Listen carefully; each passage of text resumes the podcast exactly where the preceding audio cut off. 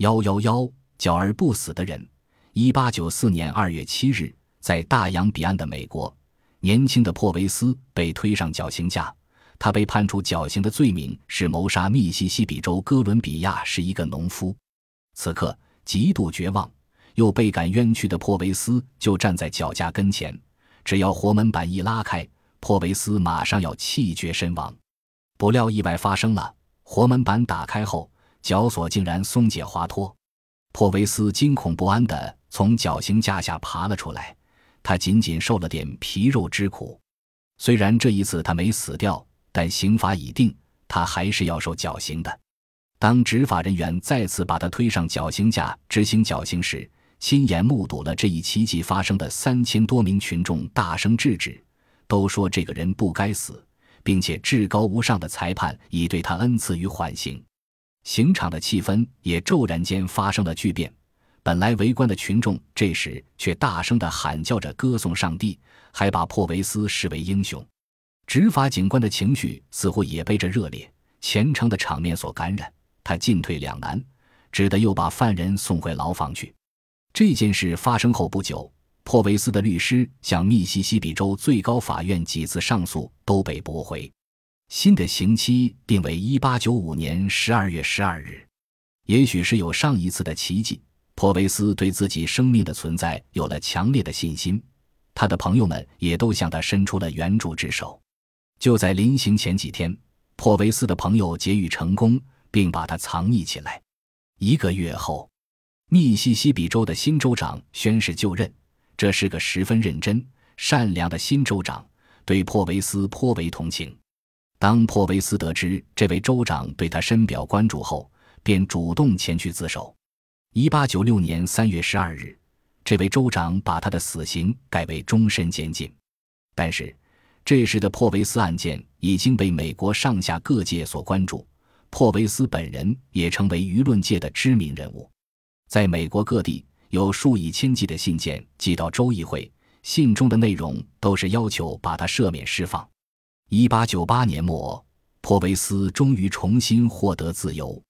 一九一七年，美国一个名叫比尔德的人在临终之时，终于承认过去的那件谋杀案是他干的。与珀维斯毫无关系。珀维斯多年的冤屈终于沉冤昭雪。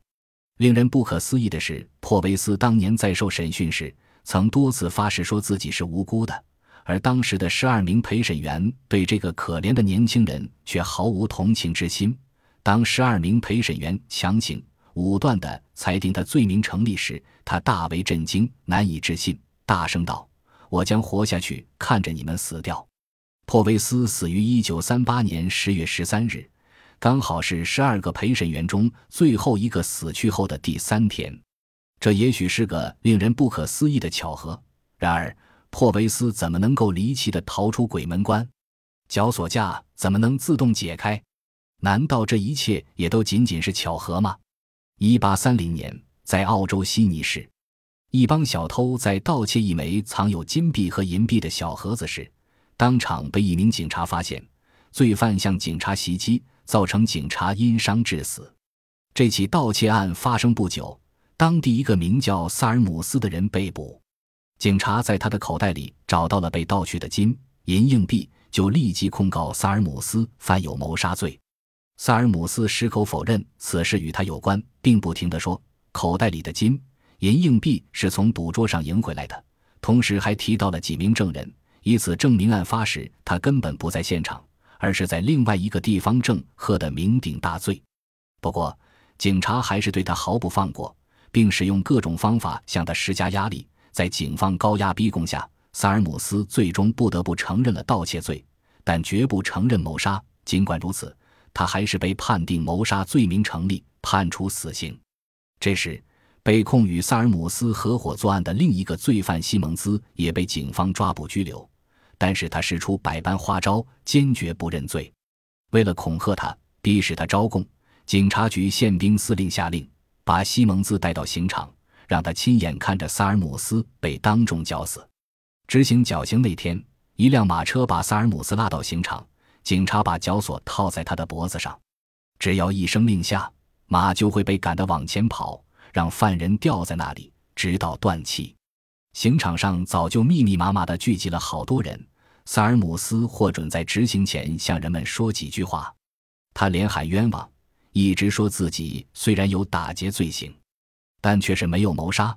他还说，真正的凶手就是站在他面前的被警察看押着的西蒙兹。西蒙兹听到这句话后，立刻大声呼叫，企图把萨尔姆指证的声音掩盖过去。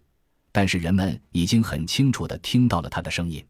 这时人群大乱，他们不断地往前拥挤，高喊着要求释放萨尔姆斯、审判西蒙兹。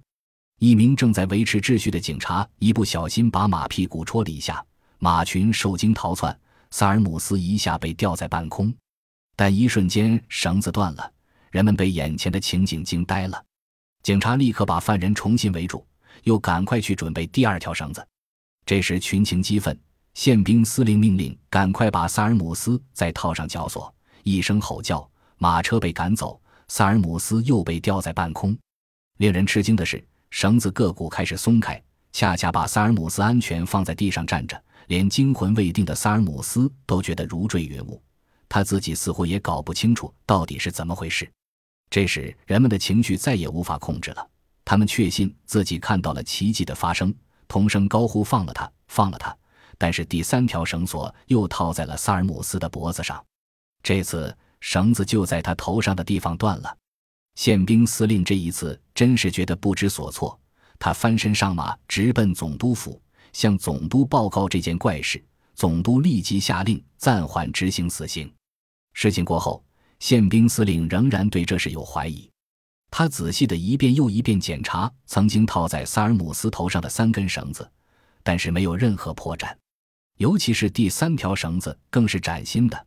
他又用四百磅的重量测试了几次，都没有任何怀疑。即使三股中两股割断了，也依然可以承受四百磅的重量。但体重轻得多的萨尔姆斯怎么能吊上就断呢？站在这几根绳子面前，宪兵司令简直觉得像是在做梦。西蒙兹终于受到审判，审判的结果是因谋杀罪被判绞刑。